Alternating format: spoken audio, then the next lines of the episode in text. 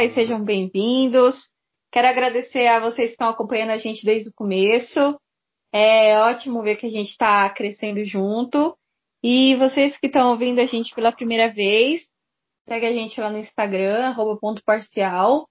E assina o feed do seu agregador de podcast para saber sempre que a gente lançar um episódio novo. É, hoje eu estou recebendo aqui uma convidada muito especial, a Lulu. Oi, oi, gente. Boa noite, boa tarde, bom dia. Eu não sei o momento que vocês estão ouvindo isso, mas eu estou muito feliz de estar aqui. É, eu sou a Luísa e sou nordestina, sou de Pernambuco, o Leão do Norte.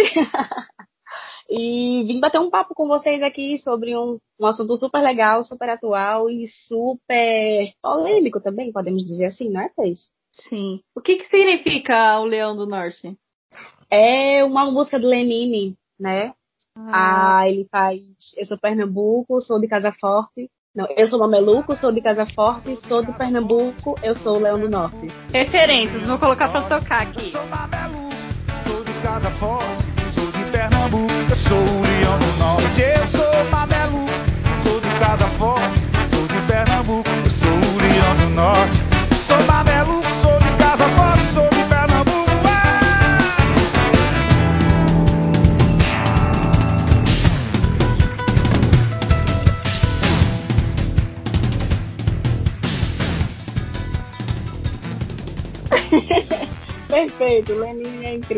Ai, mas eu também sou muito babona pela cultura nordestina, né? E, tipo assim, principalmente a pernambucana, eu sou completamente apaixonada.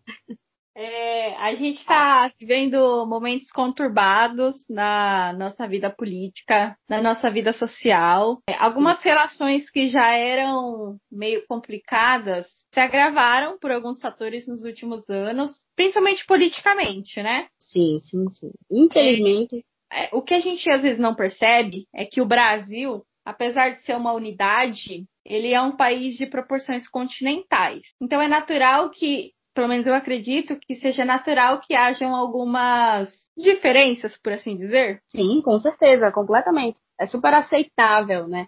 Essas diferenças, até porque, se você prestar atenção, no mesmo estado, por exemplo, nós temos diversas culturas, diversos usos e costumes em si, né? O Brasil é um país completamente cultural, ele é multicultural e chega a ser um absurdo você querer limitar você querer colocar no molde e querer que seja tudo igual. Então, realmente, nesse momento, nesse tempo, a gente já sempre teve essas questões de diferença, de aceitar as diferenças em si, mas, assim, dentro do contexto atual, dentro do cenário da política atual, as coisas estão bem enérgicas, por assim dizer. Tem, tem um autor que, que meus professores citaram esses dias, que eu não lembro qual é, mas ele falou uma coisa muito interessante. Ele disse que todo mundo é etnocêntrico, ou seja, todo mundo olha para si, para sua etnia, para sua cultura, para sua origem, ele valoriza a si mais do que valoriza os outros. Ele diz que isso é uma coisa natural. Uhum.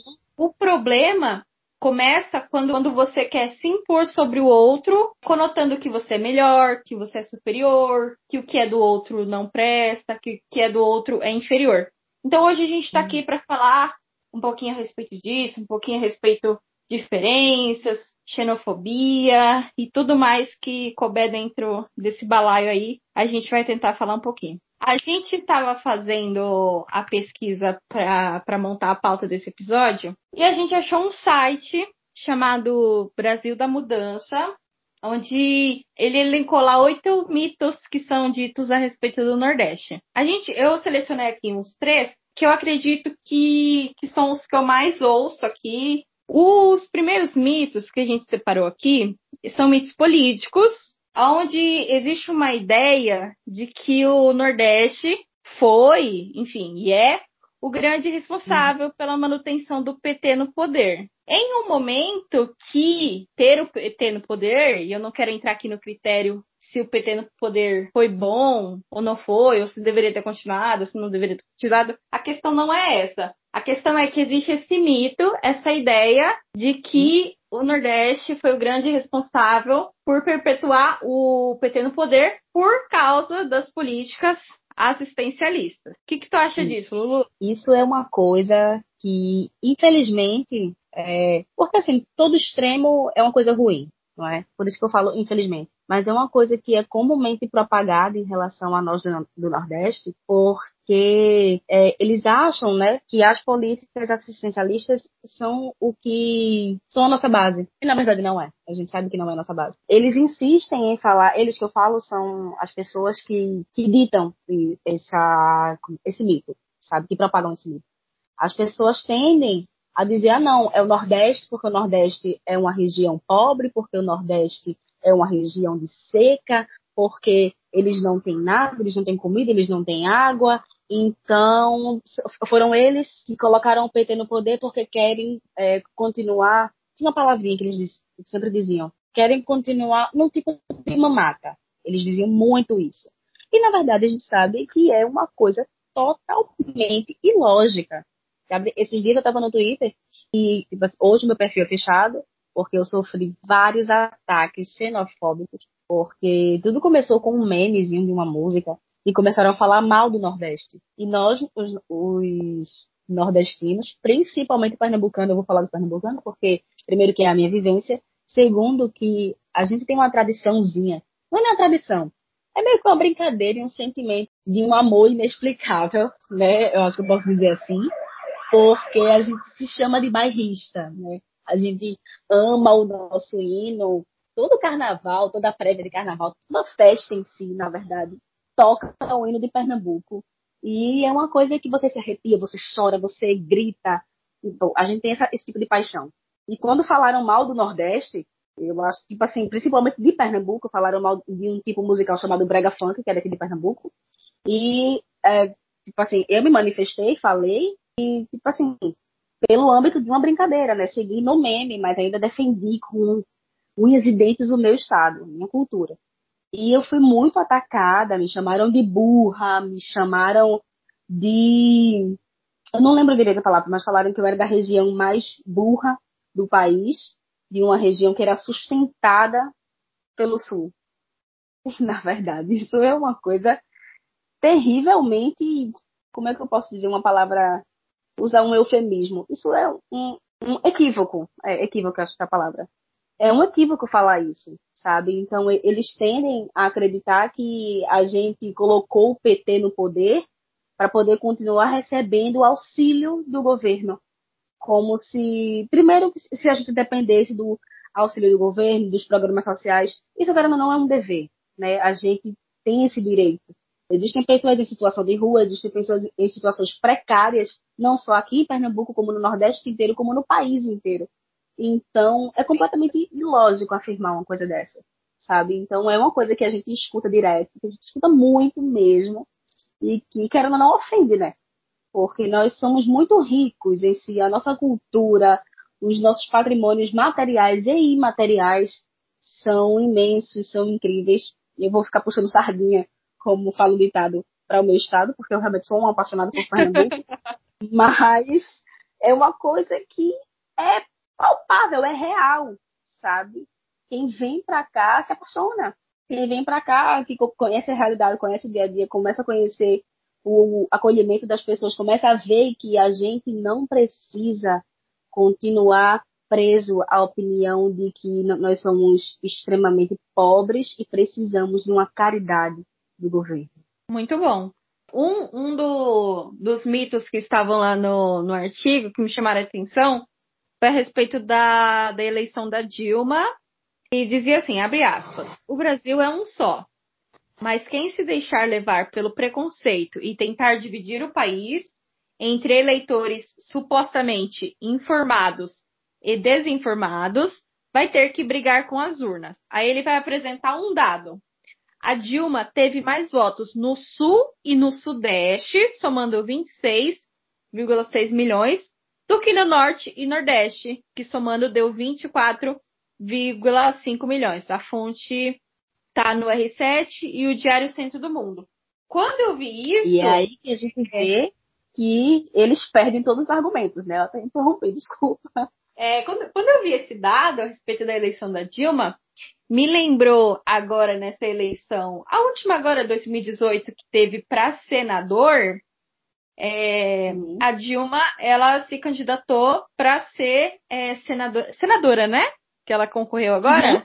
Ela, é, ela mudou o, o cartório eleitoral dela para Minas Gerais para se eleger em Minas, não no uhum. Nordeste. Uhum. ela é gaúcha, se eu não me engano.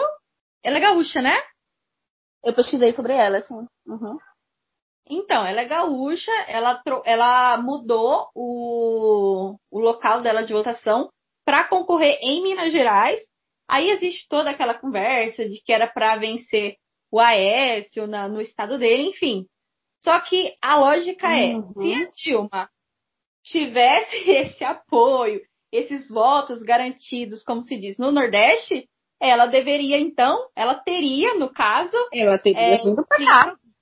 Exatamente, um dos estados do Nordeste para se candidatar. E não foi o que aconteceu. Aliás, então, aliás, uma correção a fazer, a Dilma Mineira. Ah, ela, é mineira? mineira? Mas ela foi. Isso, ela é mineira. Ela foi para o sul, ela fez esse tour pelo Brasil, na verdade. Ela ah. foi para lá, no caso, estudar, enfim, em alguns projetos dela. Beleza. Então é isso. Como você falou, os argumentos deles não têm fundamento. pois é, foram completamente derrubados pela, pela ciência, né? Pela pesquisa. Sim, pelos números. Tem um, um outro dado aqui que eu achei ainda mais surpreendente, que eu pessoalmente não conhecia a respeito do Bolsa Família. Diz assim, abre aspas. São Paulo é o vice-campeão nacional do Bolsa Família tem mais famílias beneficiadas do que todos os estados nordestinos, à exceção da Bahia. No entanto, o candidato mais votado em São Paulo, nos dois turnos da última eleição para presidente da República, foi Aécio Neves, do PSDB. As fontes são a Folha de São Paulo e o Ministério do Desenvolvimento. Pois é. Você sabia né? disso? Não, essa parte eu não sabia, Pasme, também não sabia. A gente sabe que se tem uma coisa que é completamente incontestável, é que existem pessoas precisando do Bolsa Família em qualquer lugar do país. Uma coisa que esses dias eu quebrei o pau num grupo conversando, porque uma pessoa chegou e falou, não, porque assim, foi sobre a temática, eu vou entrar em outro polêmico agora, sobre a temática do que foi feito na criança de 10 anos que foi estuprada pelo tio. E a, a, a pessoa se posicionou contra o aborto, sabe? Disse que tudo deveria começar a se resolver com a educação sexual. E eu disse, boa, é nesse caminho. E depois ela disse, mas eu conheço muitos lugares onde as mulheres têm filhos para sobreviverem do Bolsa Família. Nossa. E eu respirei fundo, parei e fiz. Putz, como assim? Né?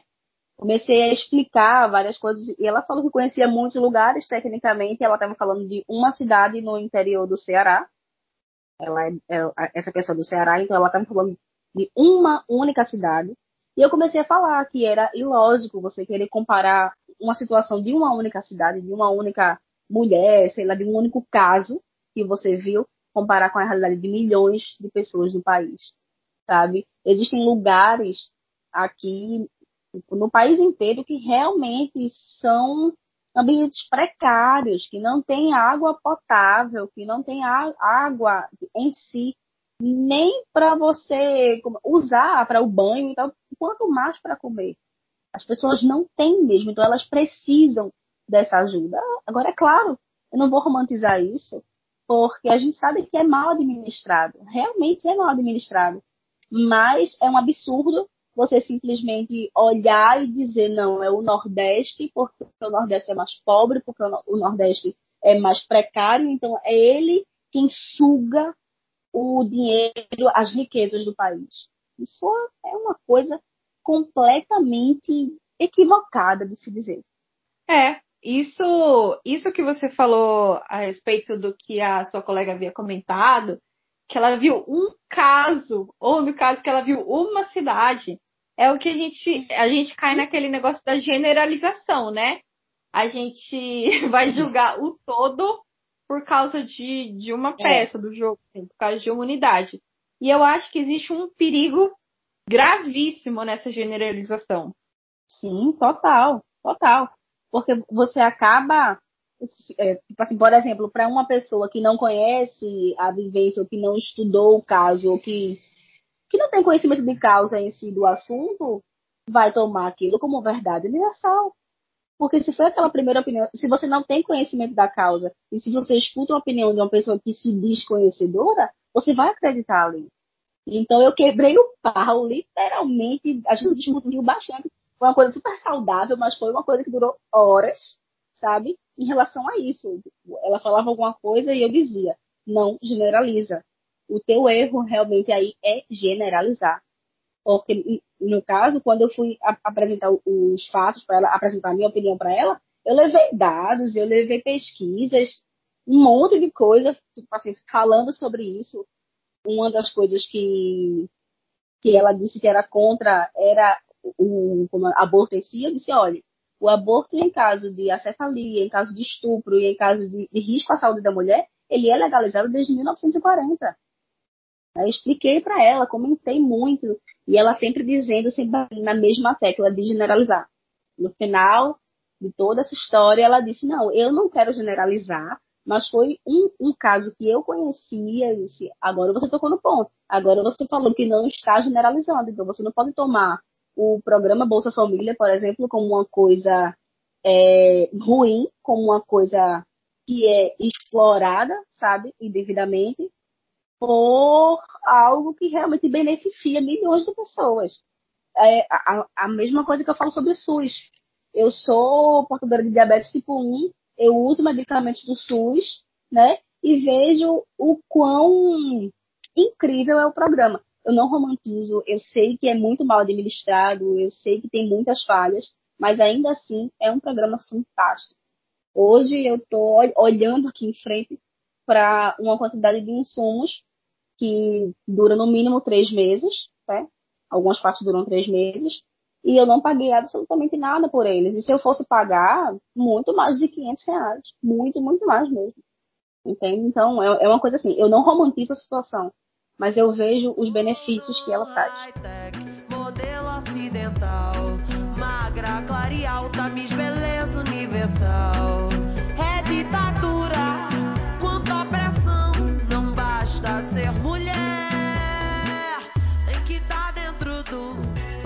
Cara, isso é muito legal. Isso me faz pensar, assim, como a gente precisa ser responsável pela nossa realidade e como a gente precisa reconhecer a nossa realidade. Porque, por exemplo, eu vejo que quando a pessoa olha, é, quando alguém daqui olha para o Nordeste, para o Norte e fala, ah, porque eles são pobres, ah, porque eles sugam, né, como você comentou. Gente, aqui uhum. no Sudeste, você, por exemplo, no Rio de Janeiro, você tá na praia de Copacabana, Zona Sul, coisa linda. Você vira a esquina, uhum. se você olha para o lado, você tá de cara com uma comunidade. Porque o problema do Brasil é essa desigualdade. É, a gente precisa entender que é poucas pessoas com muito e muitas pessoas com pouco. Então, como que eu posso olhar para uma outra região, para um outro estado e dizer aquele estado é uhum. pobre se aqui é onde eu estou, eu convivo com a pobreza, a pobreza está no meu trajeto para o trabalho, está no meu trajeto para a faculdade. Então eu acho que vai muito de você olhar para para nossa realidade aqui em São Paulo mesmo. Você está andando lá na Avenida Paulista, uma coisa linda, cheia de arranha-céus. Meu, você você vira a rua assim, você cai no, numa comunidade, você eu acho que vai muito da pessoa ter autocrítica e saber olhar para si e reconhecer o lugar que a pessoa está, sabe? Uhum. Eu tenho uma coisa muito muito pertinente a comentar em relação a isso, é que eu atualmente, apesar de ser professora, eu estou trabalhando num shopping que é o shopping mais, mais caro, mais luxuoso de Pernambuco, sabe? e simplesmente ele, ele se encontra num, num lugar onde, assim, quando você está chegando perto dele, ele é gigantesco, tá? Ele é de uma rede de shoppings de luxo que tem aqui em Recife, tem no Ceará, tem em alguns, alguns lugares, assim. E simplesmente, sério, sério, você olha o shopping extremamente luxuoso e do lado de fora dele você vê simplesmente uma comunidade que mora em palafitas. É, é discrepante, sabe? É a realidade em si. Tipo, eu não vou mentir, revolta. Revolta muito. Claro que eles têm alguns programas inclusivos e tal, não sei o que do shopping, mas você olha e vê as pessoas em palafitas, no meio do, do mangue, no meio da água ali o tempo todo. Eu já tinha ido em comunidade ribeirinha, eu já tinha ido em algumas comunidades de palafitas aqui em, em Recife, sabe? Mas você vê essa realidade, você sentir na pele a sua realidade todos os dias, de pegar o transporte público para ir trabalhar e eu passar na frente dessa comunidade e eu entrar no shopping mais luxuoso do estado, dói, sabe? Dói.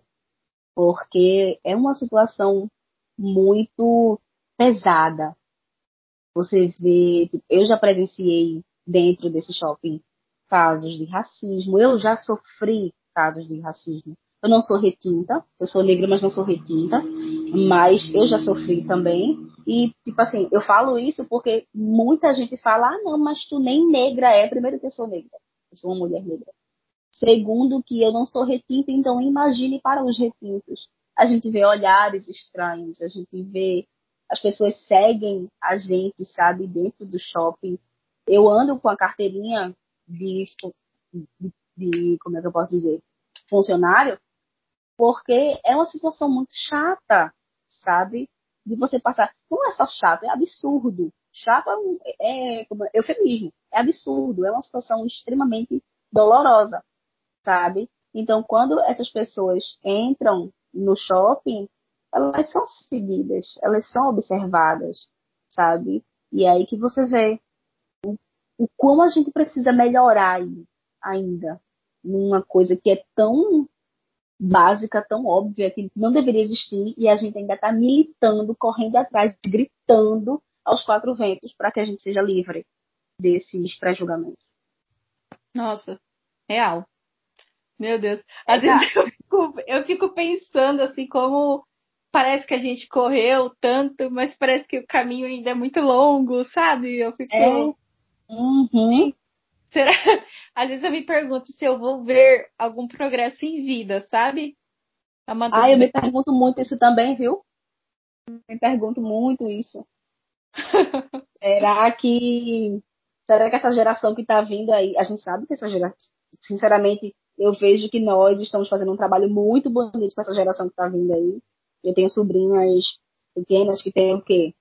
12, 10 anos, que têm opiniões muito bacanas, sabe? Sobre vários assuntos atuais, sobre desigualdade, sobre uma carta imensa de assuntos.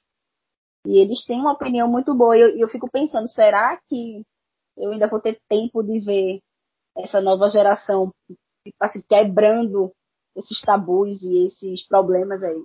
Eu torço que sim, sabe? Porque eu quero estar lá juntinho comemorando, dançando assim a vitória da liberdade. A gente tem que ter fé e tem que ter esperança, né? É verdade. Seguindo muito aquela música. Não temos medo. Não, pera. Não temos tempo de temer a morte. Eu lembrei disso agora. Quem que canta?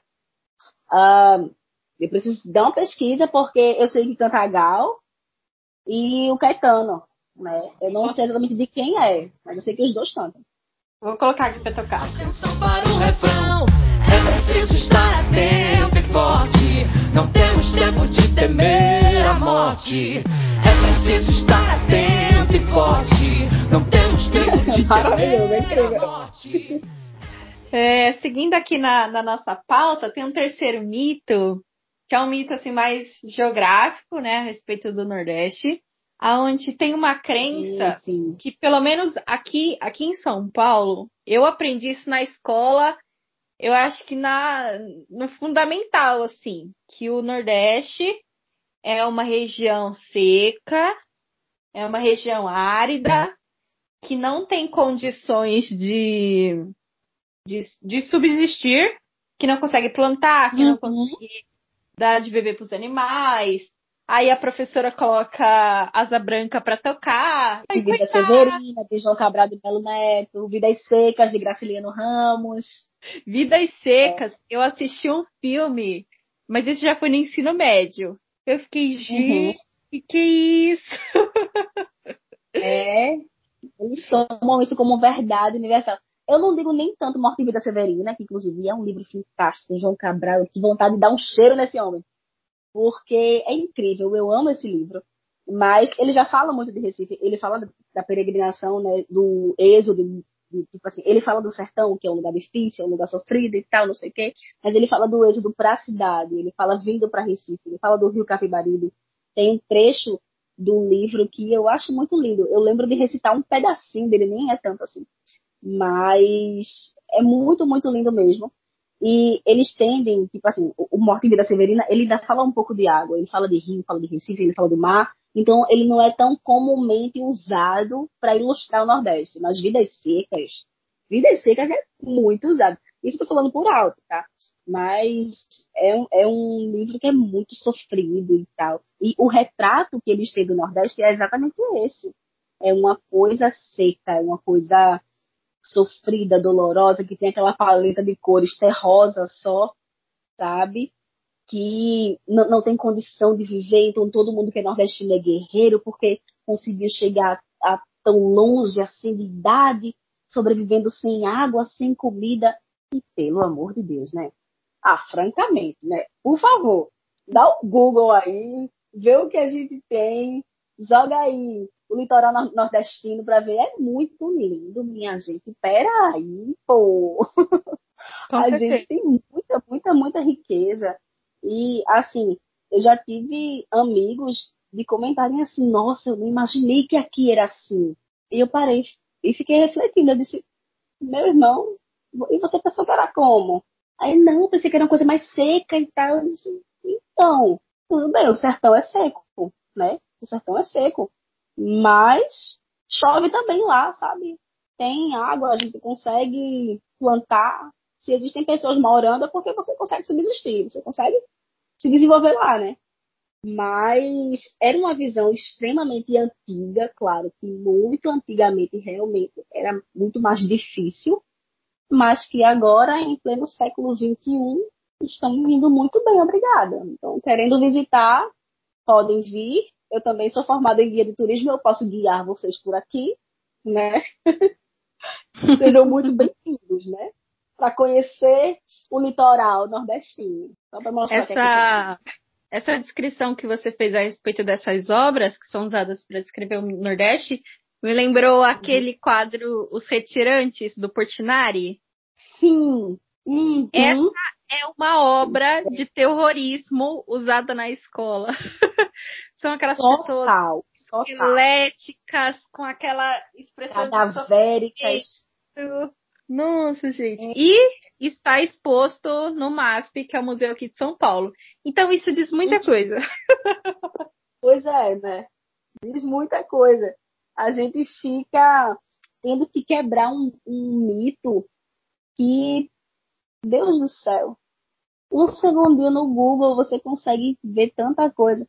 Uma das coisas que são muito, muito, muito faladas né, aqui do Nordeste, além da cultura, o carnaval em si, é uma coisa maravilhosa, o São João, uma coisa maravilhosa, as comidas em si, além de tudo isso, são as praias. A gente tem praia dentro do hall de praias mais bonitas do mundo. Tem o Porto de Galinhas, com licença, eu vou falar. A gente tem Porto de Galinhas, que é fantástico.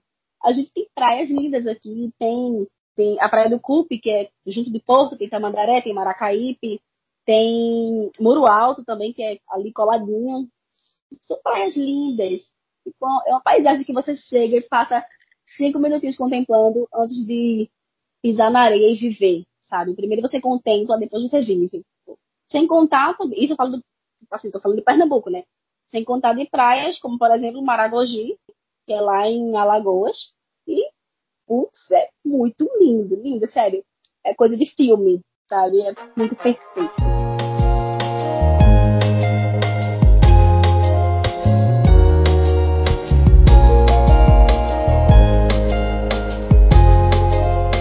Oh, conheço de outra vida. Meu sentimento é repartido. Um que legal. É Isso me faz é né? pensar você é? Eu sou muito babona. Inclusive, tipo assim, eu, eu, eu, eu, vou contar aqui em primeira mão, né, que eu vou tatuar Pernambuco no braço. Eu vou tatuar o mapa de Pernambuco e um trecho do hino, que é para levar comigo o meu amor maior onde eu for. É uma coisa é bem, bem forte. Esse, quando eu, quando eu penso nessa no Nordeste sendo retratado assim apenas na figura do sertão, que é uma realidade, mas que, que não é a integralidade do Nordeste, enfim. É, eu lembro daquele, daquele TED da Chimamanda, que ela fala o perigo de se contar uma história única. Exato. Eu tenho usado esse TED dela para falar a respeito de várias situações do nosso cotidiano, onde realmente nos contam uma história única e a gente leva aquilo para sempre. E é assim que pois surgem é. os conceitos, é assim que surge a desinformação, é, porque a gente ouviu aquela história e, e não viu mais nada a respeito. Pois é. Isso é muito perigoso, muito perigoso mesmo. São coisas que se propagam muito rápido, sabe? E que, sinceramente, falando como mulher, assim, pertencente à região Nordeste é extremamente ofensivo, sabe? Eu vejo isso como uma ofensa. Você pegar uma região inteira, uma coisa tão rica, a gente tem, bicho, são nove estados, né? Cada um com a sua cultura, cada um com a sua particularidade, cada um com com o seu paraíso em si, porque é, é um mundo, sabe? E você chegar e reduzir nove mundos diferentes em uma única história sofrida, uma única história triste, sabe? Eu vejo a mesma coisa que é feita em relação à África, né? A, a imagem que a gente tem da África é pobre, sofrida, onde é, como é nome, predomina a morte pelo sofrimento em si, e na verdade isso é uma visão eurocêntrica que foi comumente propagada e é completamente incorreta. Eu já estou expandindo aqui, né? É, essa, esse discurso da Europa dizendo que a África é esse lugar da miséria, é esse lugar da morte, da pobreza, ele não é gratuito, assim. A gente sabe que isso é um projeto de poder para que ele possa Sim. se implantar o colonialismo naquele lugar, né? Agora a gente Exato. vai cuidar de vocês. Agora a gente Isso. vai encaminhar vocês para o caminho correto, a gente vai ajudar uhum. vocês. Porque vocês sozinhos Aquela não conseguem. do benfeitor, né? Do Salvador. O fardo do homem branco. Isso. Por fim, para finalizar, eu acho que, que seria legal se a gente falasse um pouco a respeito dos estereótipos, né? Não sei qual, quais as referências que você tem aí de estereótipos de nordestinos, Uhum. É, por, ó, por exemplo, se eu visto uma roupa feia, toda descombinando, aí a pessoa fala assim, para de baianice, ou que baianice é essa, entende? Pesado, quando, viu? Quando a pessoa faz uma coisa diferente, assim, que não é muito comum, ou é, ou é baiano ou é paraíba. Então tem esses dizeres, assim. Não sei se você conhece alguma coisa do tipo. Ah, eu já escutei demais, demais. No caso de xenofobia que eu falei que passei da galera lá do sul, né? Tipo, essa foi esse ano pelo Twitter, né? Me chamaram de Paraíba, me chamaram de Bahia, e eu disse, olha, para começar, eu sou pernambucana, é diferente. Né? Vocês estão reduzindo toda uma região em alguns estados para começar que Bahia é o nome um estado e, tipo assim, eles me chamaram de paraibana e de... Foi um termo assim, tá ligado? Vamos lá, vou falar de novo. Eles me chamaram de Paraíba e de Bahia no sentido super pejorativo, sabe? E isso machucou. Porque, assim, primeiro que você ofende uma pessoa que não tem nada a ver com a história, né? Você está ofendendo a Bahia, você está ofendendo a Paraíba, atribuindo sentidos ruins a eles, né? Como se eles não fossem empenhados, como se eles não fossem bons no que são, sabe? E segundo que me ofendem, além de estar tá me menosprezando, estão trocando o meu título, porque eu sou pernambucana, então, por favor, vamos, vamos respeitar, vamos usar o certinho, né? E outra coisa que eu também passei muito foi, há uns anos eu trabalhava num call center e, assim, eu, eu atendia muitas ligações do Sul, muitas, muitas mesmo. Então, quando eles escutavam o meu sotaque, aí eles já começavam a tirar onda mesmo, sabe? Falavam, falavam mal, né? Você tá onde? E eu respirava fundo e dizia, estou em Recife. Em Recife, eu disse, não, Recife. Porque eles têm uma visão de que a gente fala as vogais de uma forma diferente, né? E não tem nada a ver. Um, um caso que eu vou contar, que é de humor, que a gente já viu, né, Thaís? E foi o, é, o quadro da a Laura Tempurini, que é um personagem da Ademara. A Ademara é, é uma, é uma humorista, é uma jornalista que é daquele Nordeste, mas ela mora no Rio de Janeiro agora. O Instagram dela foi hackeado, ela conseguiu recuperar, a gente está muito feliz por isso. E um dos personagens dela é uma é uma jornalista que simplesmente desconhece o Nordeste e começa a se equivocar, começa a falar um monte de coisa, sabe? A tratar com ridicularidade. Ela faz essa sátira é fantástico o personagem dela, eu, eu super indico. E, tipo, é uma coisa que é muito real, muito real. Eu já passei muita coisa no telefone falando com, com o povo lá do sul. Eu, tipo assim, eu não falo com preconceito do meu povo dizendo nada, mas foi uma coisa que eu vivi. É vivência minha. Eu ouvi isso. Tipo, teve uma vez que fez, ah, esse povinho do Nordeste realmente não sabe fazer nada, né? Porque eu, eu trabalhava tipo assim, para um banco e Tipo assim, quando bloqueavam a senha, a gente solicita e o banco envia diretamente para casa da pessoa. E daí o cliente queria, porque queria que eu informasse a nova senha para ele, tá? Porque ele tinha bloqueado. Só que eu não tinha acesso nenhum. O sistema não permite isso. A gente não tinha acesso. E, tipo assim, a visão dele era que eu estava sendo egoísta o suficiente, estava sendo burra, porque não queria dar a senha para ele. Então, o que eu já ouvi de, de termos pejorativos não está na história do gibi nem do cinema. Nossa, difícil, hein? Muito. Demais, até absurdo.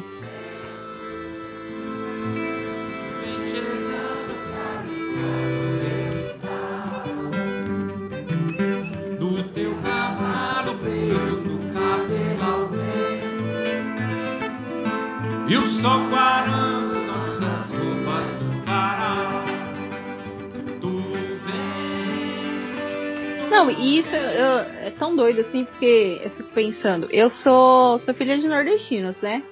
Minha mãe é Sim. pernambucana e meu pai é do Rio Grande do Norte. Meu Olha pai aí, é capixaba. capixaba. Eu confundo com o gentílico do Espírito Santo, que é. Aham. Qual que É é? um nome parecido, né? É. é... Peraí, não, Enfim, capixaba é. Não, peraí, capixaba é do Espírito Santo. Peraí que eu vou dar um Google aqui. Eu confundo os dois. Potiguar, lembrei. Potiguar, sim, Potiguar. Me perdoem, meus amigos potiguares. Eu não sou a única que confundo. É verdade. Então, meu pai é potiguar. É, então, e assim, aqui em São Paulo a gente tem uma, uma grande presença nordestina de todos os estados, de Alagoas, da Bahia, do Rio Grande do Norte, da Paraíba, enfim. É, então, eu acho que, que as pessoas podiam é, deixar essa- essas bobeiras de lado, sabe? E se abrir, afinal de contas, aqui a gente tem, a gente convive com asiáticos, a gente tem o pessoal, os descendentes de sírios e libaneses. Então aqui é uma concomitância assim, de, de coisas, de culturas, de povos, de línguas, de sotaques, de cores. Então, assim, eu, eu acho eu acho estranho quando quando as pessoas quando eu vejo as pessoas, ao invés de aproveitar isso de uma forma positiva, usar Uhum. isso de uma forma ruim, sabe? Eu acho que, que isso podia ser instrumentalizado de uma outra forma, de uma forma mais produtiva, mais abrangente, mais, Uhum. enfim, tá mais igualitária. coisa que mais- foco muito é que falando sobre o maravilhoso Emicida, né? Na música Principia, ele diz tudo que nós tem é nós. E eu acho que a gente precisa aprender, sabe, o significado disso. Essa música me arrepia de uma forma maravilhosa, eu escuto todos os dias, que é para me lembrar de quem eu sou, do que eu quero e por que e por quem eu estou lutando, sabe? E é uma coisa que simplesmente é uma mensagem universal, né? Quando ele fala que rodou o globo e hoje está certo de que todo mundo é um. É basicamente isso que ele fala. Então, tudo que nós tem é nós. Então, as pessoas precisam entender que não vai adiantar segregar, não vai adiantar separar. No final, tudo que a gente tem é isso, uns aos outros, sabe? Tudo isso vai ficar, quando a gente for, tudo vai ficar aqui. Eu vou deixar tudo. A única coisa que eu levo, eu posso perder tudo hoje. Eu moro sozinha, eu tenho uma casa, então eu posso perder tudo. Mas o que eu vou levar é quem eu tenho. E isso para mim basta. Que lindo! o olho tá cheio de lágrima aqui. Esse é um ótimo jeito da gente terminar esse episódio. Se você tiver alguma indicação para fazer, pode fazer. Se você quiser deixar o seu seu arroba, o pessoal te encontrar, fica à vontade. Lá, meu arroba é poesia rara, tudo junto, tanto no Instagram como no Twitter, tá? E tudo é esse mesmo, né? Eu indico. Então, eu sempre falo algumas coisinhas lá no meu perfil e eu vou me panfletar um pouquinho aqui rapidinho. É, eu sou escritora também. Eu tenho uns escritos aí, assim, umas coisas que eu assino como Andrômeda. Eu tenho um perfil no Instagram que ainda está um pouco desativado. Ele está sem postagens, que é o Universo de Andrômeda. Tudo junto, arroba Universo de Andrômeda. Que é onde eu vou começar a divulgar os meus textos. Eu já divulgava antes, eu tinha um blog. acabei parando por causa do plágio e tal mas eu decidi dar a cara a tapa mais uma vez para mostrar o mundo para que eu vim e dividir um pouquinho a minha arte. Então confiram lá no Instagram, arroba Universo de Andrômeda, por Poesia Rara. Show de bola. É isso, chegamos ao fim. Muito obrigada por estar aqui. As portas estão sempre abertas. Espero te receber numa próxima oportunidade. E a gente segue junto. É isso. Estou muito, muito feliz de ter participado. Estou muito empolgada em de compartilhar um pouquinho a minha vivência, compartilhar o meu dia a dia, compartilhar um pouquinho o meu lugar. Vocês estão completamente convidados né, a vir para o Nordeste, a vir para Pernambuco. Como eu disse, eu sou guia de turismo também, então eu posso apresentar o meu cantinho para vocês. eu tô te devendo uma visita, né?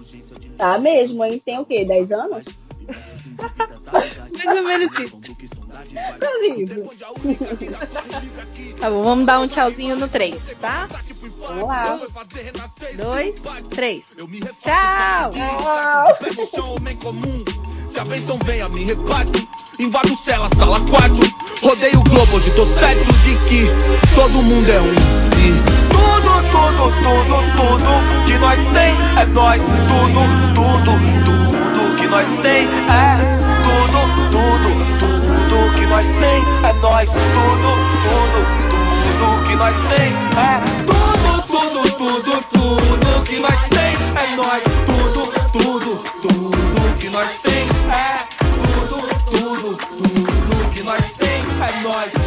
Gente que não manda áudio, manda um podcast.